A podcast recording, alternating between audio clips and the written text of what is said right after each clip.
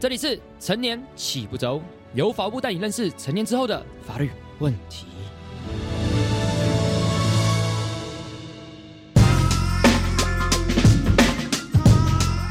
其实你 Google 你就打对对租屋，对，法空格律法律，对，要注意哪些事？对对对，没错，其实租屋空格问题，是马上就会跑出来。然后所以比如说打工，呃，那你就写说求职，呃，法律问题空格，然后资料啊多看啊，上面写一定要注意的五件事，你就把它抄下来。我觉得有时候那个准备是在散落在生活四处。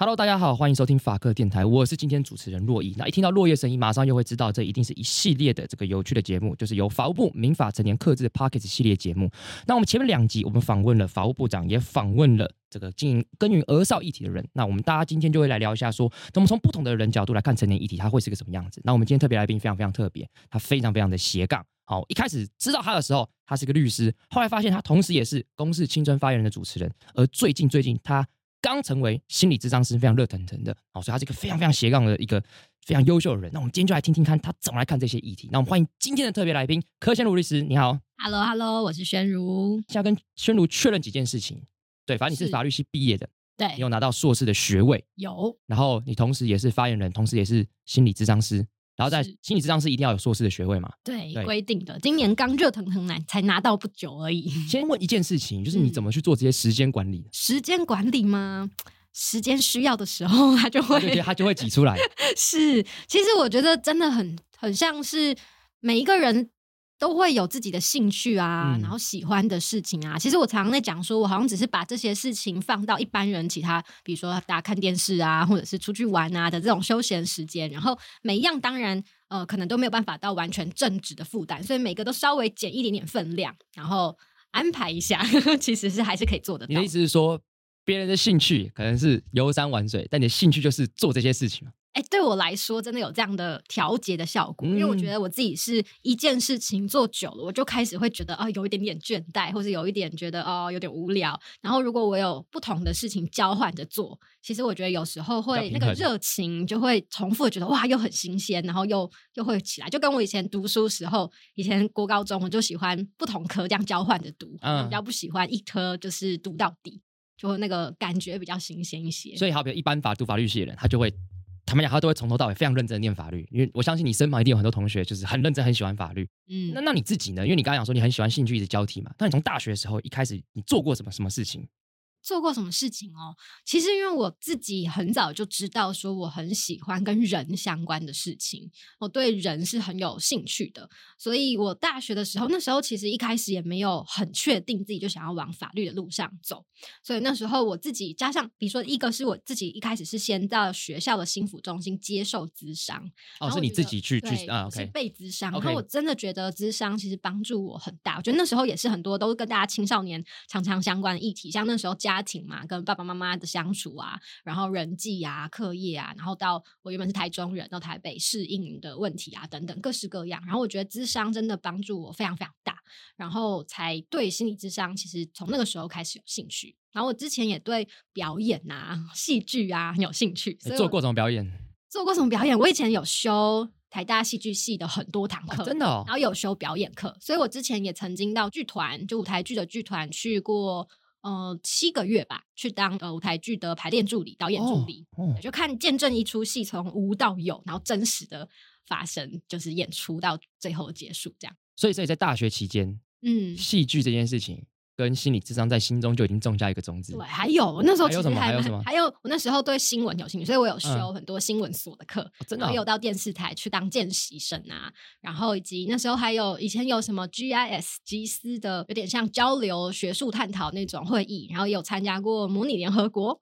所以就是什么都社参与过。大学的时候吧，印象大三那时候有一届刚好是在台湾，然后呃，所以各国的学生来台湾，那时候我就去，主要我们是活动部的，是帮忙办所有其实台湾的各式各样的文化呀，然后像我们办那个那个在台北市政府也办一个夜市，然后让全球各国的学生可以来参加，可以来体验台湾的文化。所以，所以，所以我再确定一下，你大学的时候你是念法律系，你修了非常多戏剧系的课，然后当过这个舞台的助理，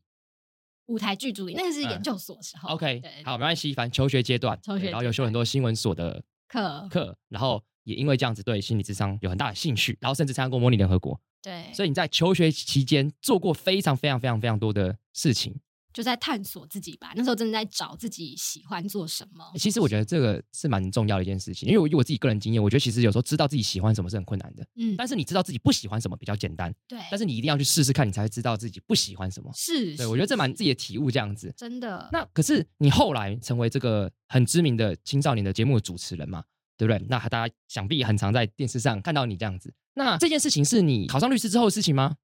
对，这是嗯我已经正在做律师、职业律师期间时候的事情。？OK，那这时候观众一定很好奇两件事情嘛。第一就是你为什么要做这件事情？第二你怎么去平衡这件事情？哦，为什么要做？那时候真的也是因缘际会。我本来是因为一个配音的工作，嗯然后有认识了公视当时的经理啊等等，那知道说，哎，他们当时正在筹备一个新的青少年的节目。那我自己是因为觉得哇，这个节目的理念真的跟我太相符了，因为这个节目的理念就是希望说，我们要制作青少年真的会遇到，然后关心，可是课堂上、老师上可能没有机会教或讨论的，然后包含大大小小事情，大致比如说国家认同啊、转型正义啊，然后假新闻啊，然后等等相关的社会议题；小至有时候就是只是很小的是青少年期间自己的各式各样的心理的问题，比如说我的好朋友，我跟他很好，可是我总会觉得我有点嫉妒他，那这种嗯心情怎么办？然后或者是我觉得自己好像厉害的事情。后来都发现好像没有比那么厉害别人强，对嗯，那这种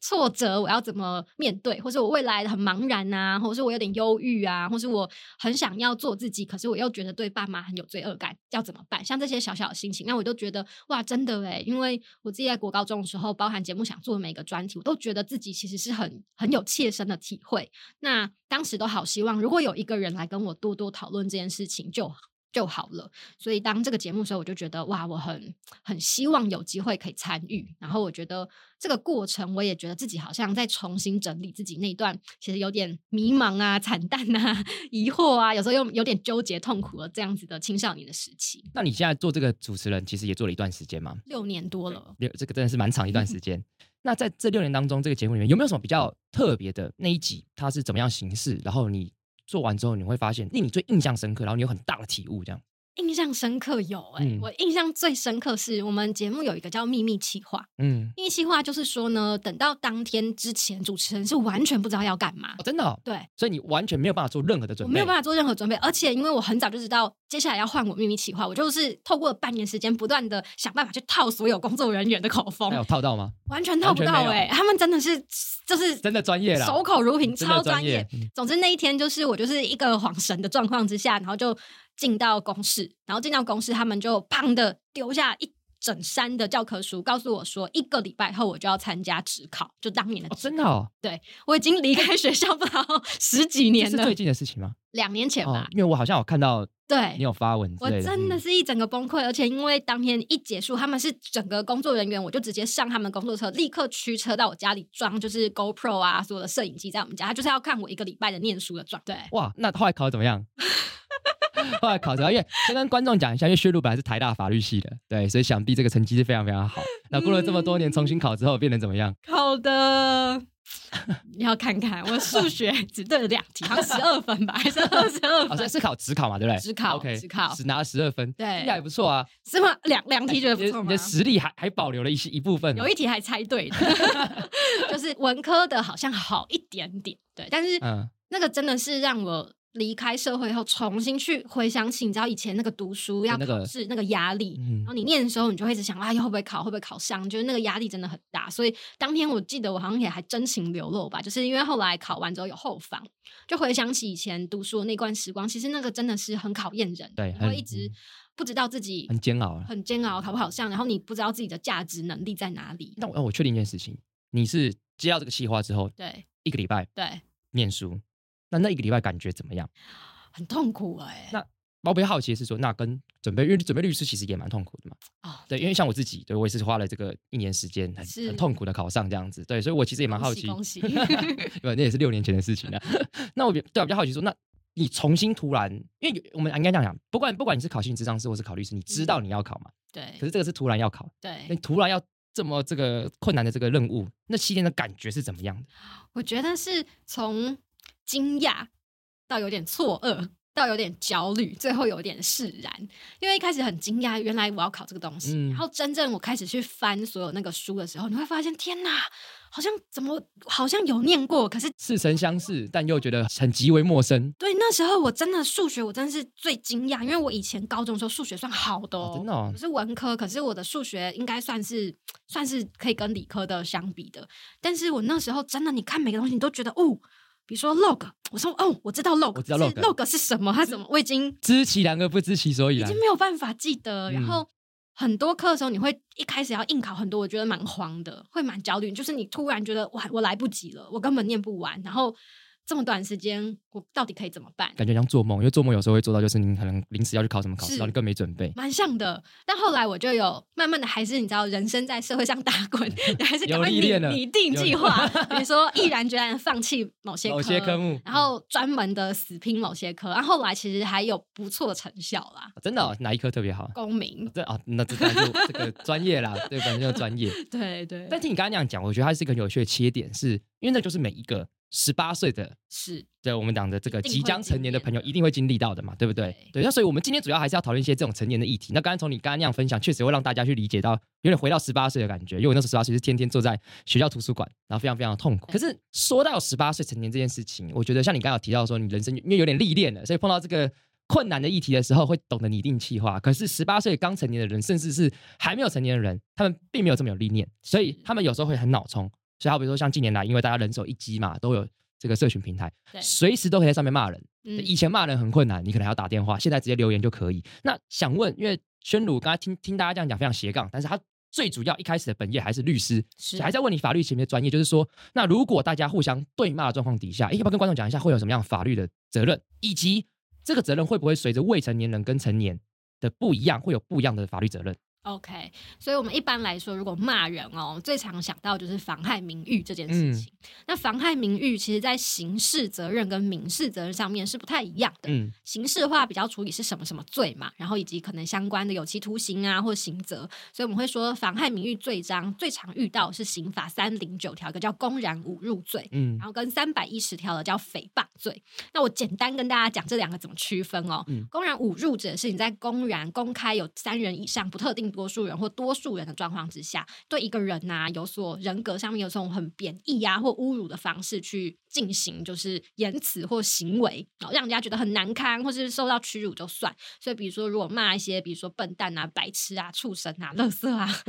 像这种就是让人家听了觉得很难堪，然后贬义一个人的人格的，这个叫做侮辱。嗯那诽谤呢，讲的是你明明知道这件事情不是真的，可是你故意去讲一些话，让其他人以为哇，好像真的有这么一回事，然后让一个人的名誉减损。所以，比如说我说一个人去卖淫啊，或者是他去贪污，或他劈腿啦，或者是他呃乱丢烟蒂啊等等这种，好，它涉及一个判断有没有这件事是真还是假的事实的时候，那我去用这种方式去呃毁损别人的名誉的话，那这个是诽谤罪。那像现在大家网络上面留言啊、po 文都非常方便，那我们会说网络的文字的方式可能还有加重诽谤，因为。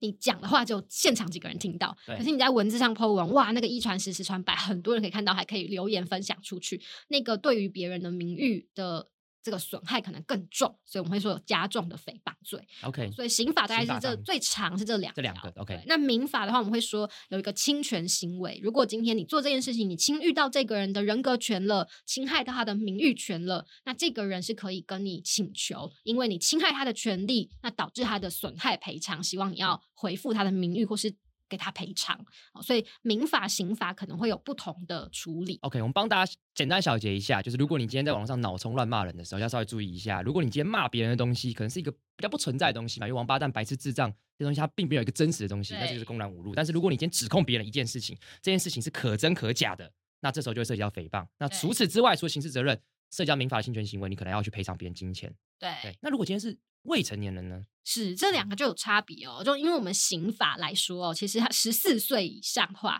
才会处罚，十四嗯岁以下的话，其实即便进到刑事处分呃刑事的程序，我们都还是一定是不起诉或无罪。好、可是十四岁以下的如果有骂人的话呢，可能还是会有少年。法庭相关的流程，会有少年事件处理法，有可能少年保护程序啊，或少年的相关的程序。那它只是好，最后不会说成立一个罪，然后有判有期徒刑，可是还是有可能受到相当的处分。好，所以这个是其实即便是十四岁以下，也不是可以为所欲为的。哦，那民事的话呢，其实他会看，就是说我们一般常常大家知道说，哎，无行为能力人是七岁以下嘛，吼，然后七岁到。呃，二十岁目前还是二十岁成年嘛？哈，那目前我是说，对，现在还是限制行为能力人。那二十岁以上，当然就是成年人要为自己的行为负责。那在骂人这件事情上，我们的民法会看哦，就是你在骂的时候，你有没有识别能力？识别证的那个识别。什么是识别能力？对，识别能力指的是你自己、你的年纪啊、你的成熟程度啊等等状态，能不能知道自己做这件事情会侵害别人的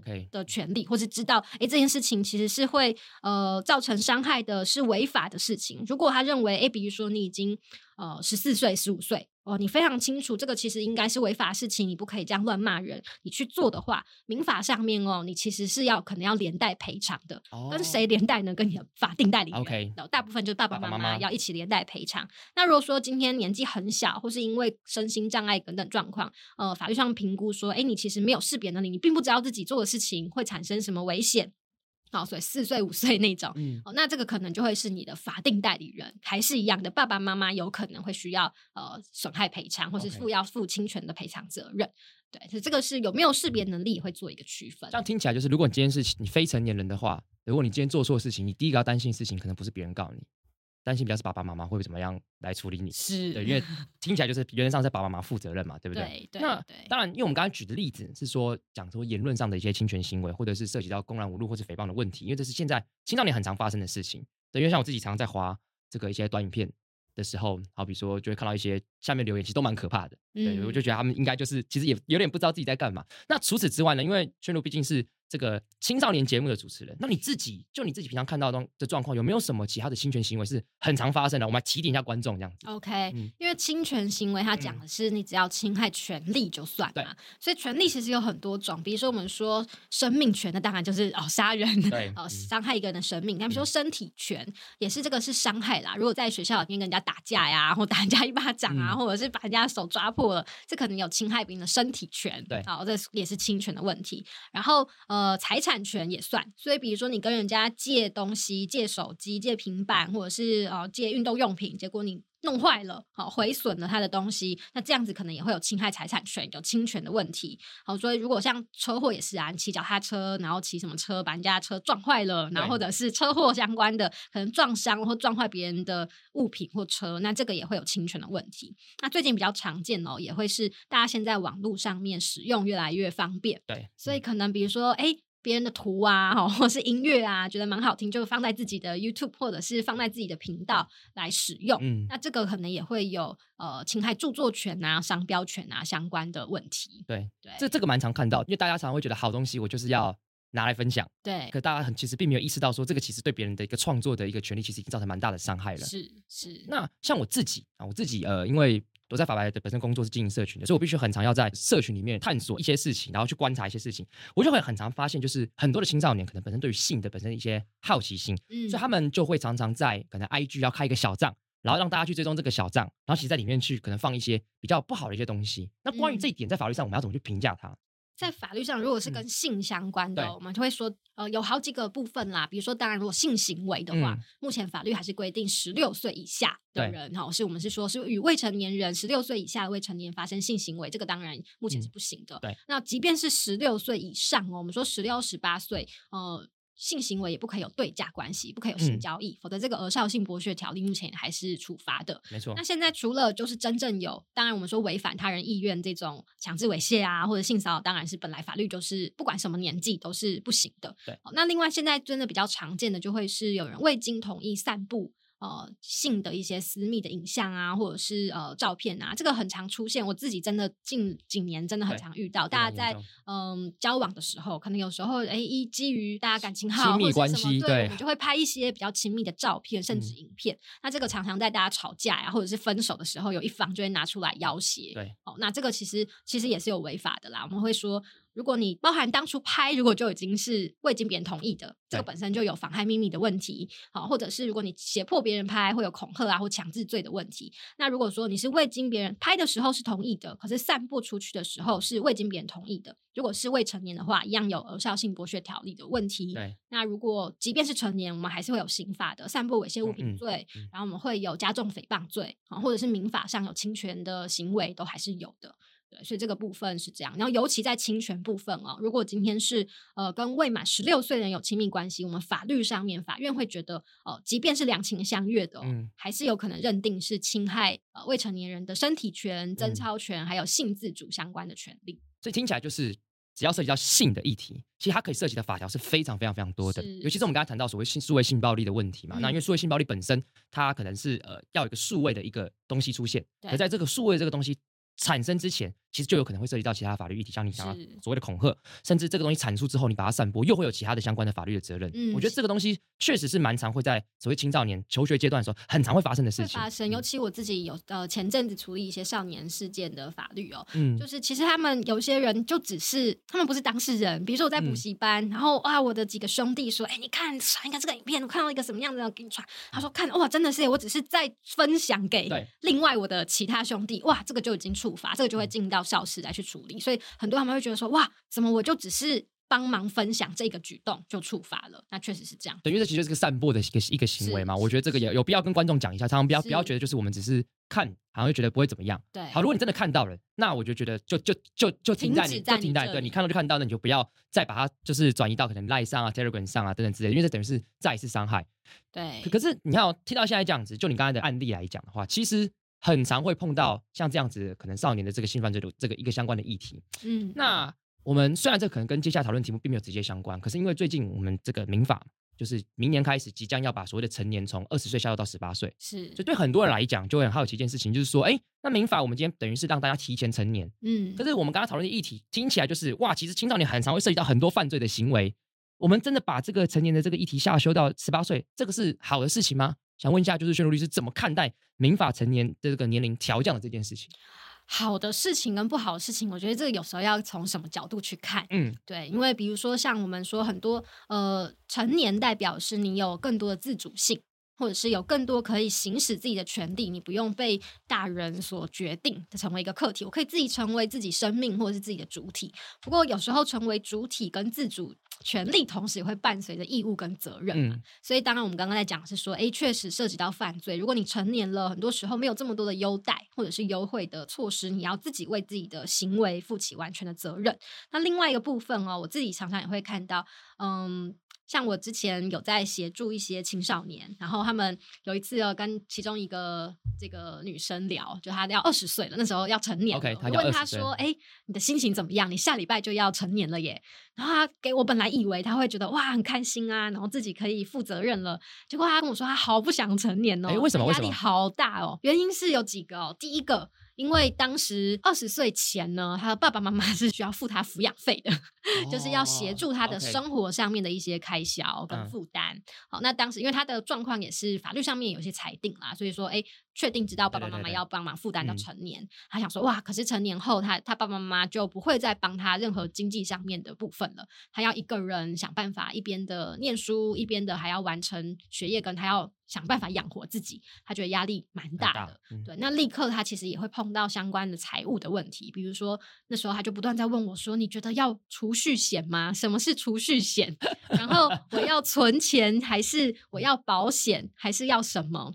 开始就要面临说：“诶，我要为我自己的生活，包含我的经济独立这件事情，要负上责任。”然后自己要去看那些契约啊，他说我也看不懂啊，然后那个他就跟我说叫我签这边签那边签那边，然后我可不可以要签？他觉得签的好可怕，我就说哇很好诶，你算是很有意识，你有意识，对你知道说签的不可以随便签的，你要认真去看那个文件。可是很多我猜可能嗯刚成年的人，他不没有那么多社会经验。哦，即便很有社会经验，我们到现在都会发现很多四五十岁的人来找律师的时候，都说啊，我当时就这样签下去，我也没有看。那如果他说为什么你不仔细看，他说哦，就就想说应该没有问题啦，对，都是这样这是大家都会碰到，对对不对？对做律师我们都会碰到，但是哎，其实就会发现你要开始你要自己去决定、去思考，然后签下去之后，哇，人家就会说你自己同意的啊。那所以这个部分，其实我觉得伴随着也会让很多人有一些压力。嗯嗯这个压力是，哎，我确定准备好我自己了吗？不管在经济上，或者是法律各式各样的权利义务，那我就要从现在开始，我就要为自己负责了。嗯，那可是如果我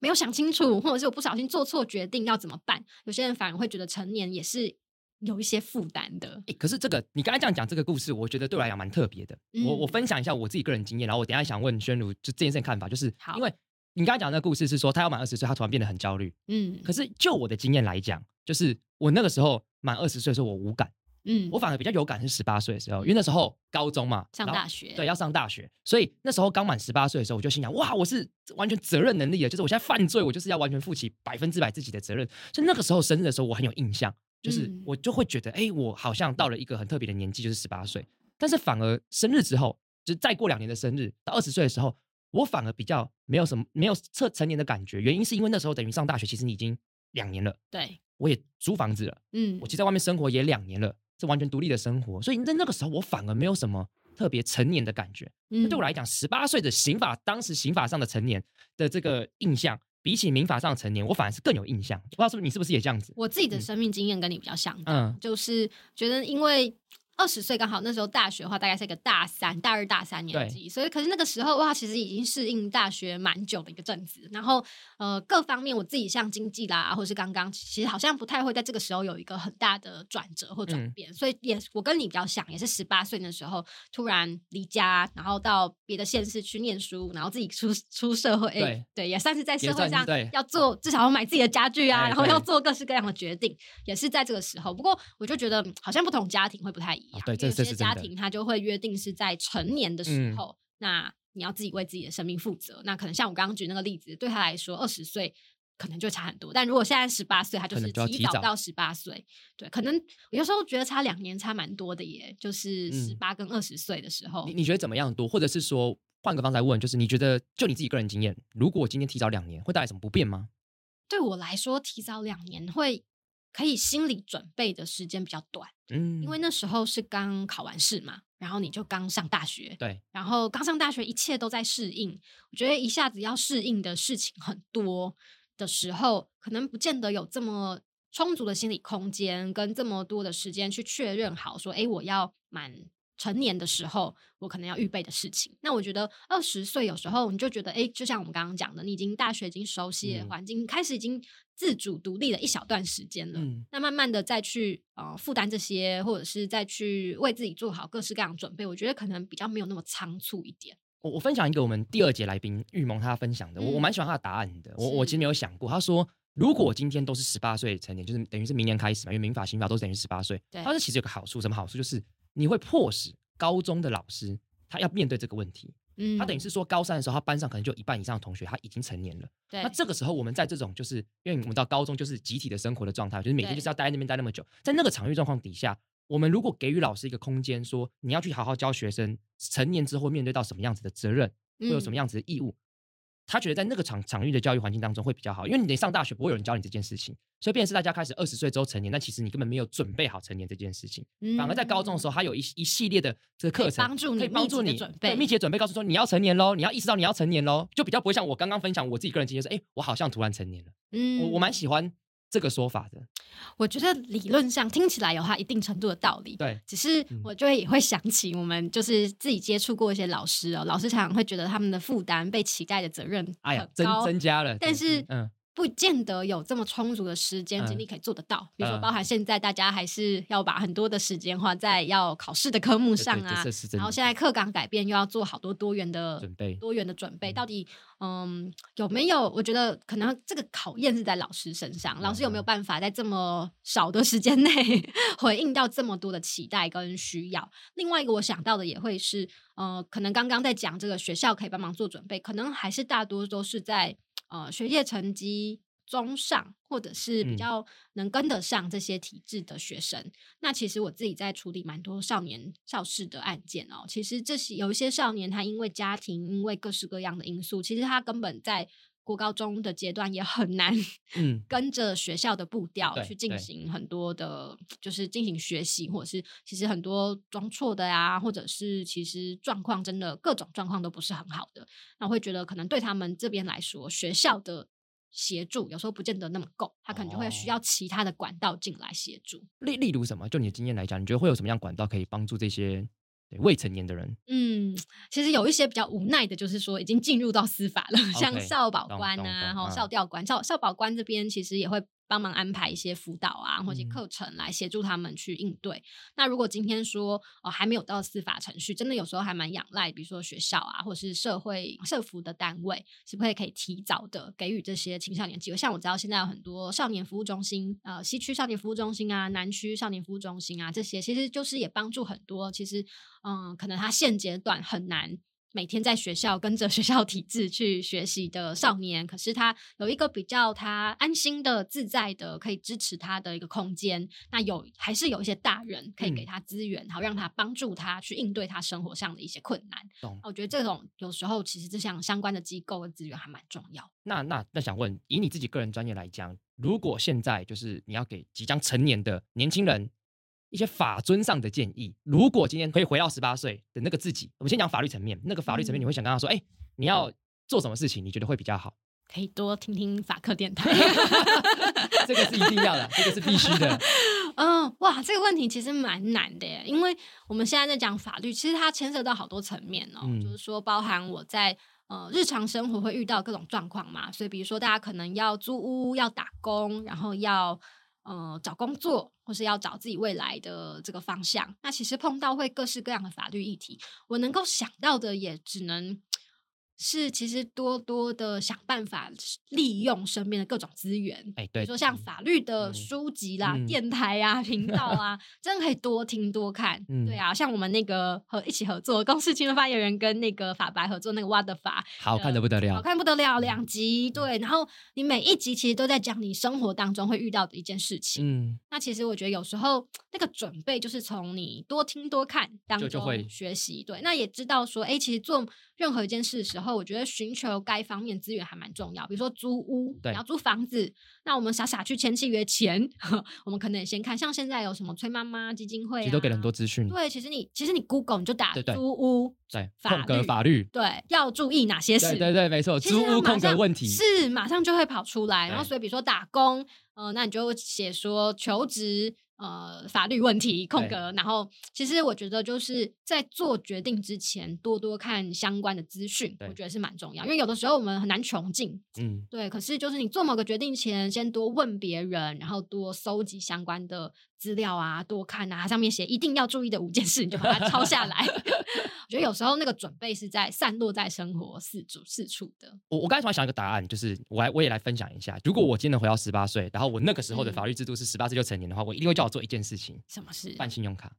哦我一定会叫我自己办信用卡为什么？因为因为我觉得，呃，信用卡这件事情，我是非常非常后悔，是我很晚很晚很晚我才有了自己的信用卡，然后二十八岁还二十七岁才开始有自己的。嗯我一般都刷副卡，就刷爸爸妈妈的这样子。然后这个就先不先不管他，一直要爸爸妈妈钱。我觉得差别是第一，你养信用嘛，等于是嗯你很早很早就开始，等于是你的信用就开始被被累积这件事情。嗯在你将来申请一些事情上，我觉得会比较好。那嗯第二方面是，呃，因为现在其实电子支付啊什么都很方便，对然后其实信用卡它可以帮你省钱呢，因为你它都会有回馈，嗯你找到对的信用卡，对我来讲，你拿纸钞出来付钱嗯是最不经济的。因为你拿一百块付出来付一百块，它就是一百块。可是我拿信用卡，它有可能只要付九十八块或九十七块。是对，那长期下来累积下来的话，你从十八岁开始，其实对自己是，我觉得是在省钱上。像我一年大概刷信用卡省的钱都可以到一两万左右。那我觉得嗯久了，它其实是非常可观的。但刷信用卡还有个挑战，嗯就是你有时候刷下去的时候比较无感，对不对？啊对所以其实我觉得这也是要练习对，，这就是练习的。练习怎么样去计算自己的支出啊、收入，然后可能搭配不管是你记账也好，或者是哎把钱存在不同地方，控制自己的支出，对对对这真的也是我觉得面临到成年时候会需要练习的。我觉得这完全需要练习，因为确实我这个是有心理研究，呃，有研究说，你只要是拿纸钞的话，就比较不会乱花钱是，对，因为这是真的。但是如果你今天是花信用卡的话，就比较容易乱花钱，因为没有特别的感觉，没有交付的那种感觉但。反过来讲，因为现在很多 A P P 很方便，所以其实你用信用卡去绑定一些 A P P，它是会计算你花钱的，所以反而在记账上，我觉得反而更好的。对，然后或者是你就要培养，比如说你的信用卡只能绑定某一个账户，这个账户快没有钱的时候，你就要小心，你可能就不能再刷了。对，所以我就觉得这些东西，如果我可以重新来的话，十八岁我重新开始，我觉得对我来讲会帮助蛮大的。嗯，嗯，我自己的话不一定是信用卡，可是我觉得那个记账或是呃理财、投资理财这件事情，确实我也会期待自己十八岁如果可以知道。嗯，那就好，对因为像储蓄险什么也是，有时候嗯你早出或是保险，你年纪越小的时候做，其实真的都会是划算对，非没错常非常，多没错，没错。对就是你当你意识到要做的时候，其实就发现啊，已已经有点晚了这样子。对，那我们说成年十八岁，确实保险跟金融开户这件事情就是跟成年很相关。对，因为你成年之后，你是可以自己为自己决定要保什么保险的。对，你未成年前是要法定代理人签名。嗯那金融开户也是，你可以为自己规划不同的账户，比如说这个账是呃有休闲娱乐专门支出的账户，然后。A 呃 A 账户是支出用的，B 我就是专门为了要长期投资的。那我觉得成年之后，你也可以自己为自己决定要开几个账户，然后每个账户怎么使用，这件事情是真的还蛮相关的。嗯，那最后最后问宣如一个一个最后一个问题，对，因为我们刚才是问说回到十八岁，你问我们怎么处理法律嘛？嗯，我们先不要法把法律先把它往往旁边丢掉。如果你现在碰到十八岁的宣如，你会想跟他说什么？哇，而且他是一个要成年，已经用现在制度来讲，就是他明年就要成年了，嗯你要你会跟他说什么？假使不谈法律啦，嗯十八岁，我觉得那是一个蛮艰难的时间，因为嗯、你还没有很确定知道自己未来可以做什么，然后自己的能力在哪里。很大部分你的价值或认同都还是绑在你跟你的学校啊、学业啊、你的当下，嗯、能不能有好的表现。所以那时候蛮容易觉得彷徨的。嗯如果是我的话，呃，告诉十八岁的我自己，我很想告诉他说，呃，要相信自己，呃，你是可以做得好的。对我觉得保有自己对自己的相信这件事情，我觉得是在十几二十岁的时候，我自己觉得最重要的事情，我相信今天观众听到你在做一些什么事情，就相信哦，你真的是做得很好。都还在学习中。好，非常谢谢宣露今天来我们节目跟大家分享那么多关于成年的议题，然后我觉得他也分享了他自己斜杠的一个整个过程，也非常值得说我们的观众来好好的反省自己一下，是不是可以做的做得更好？好，我们谢谢宣露，谢谢，拜拜。谢谢，拜拜。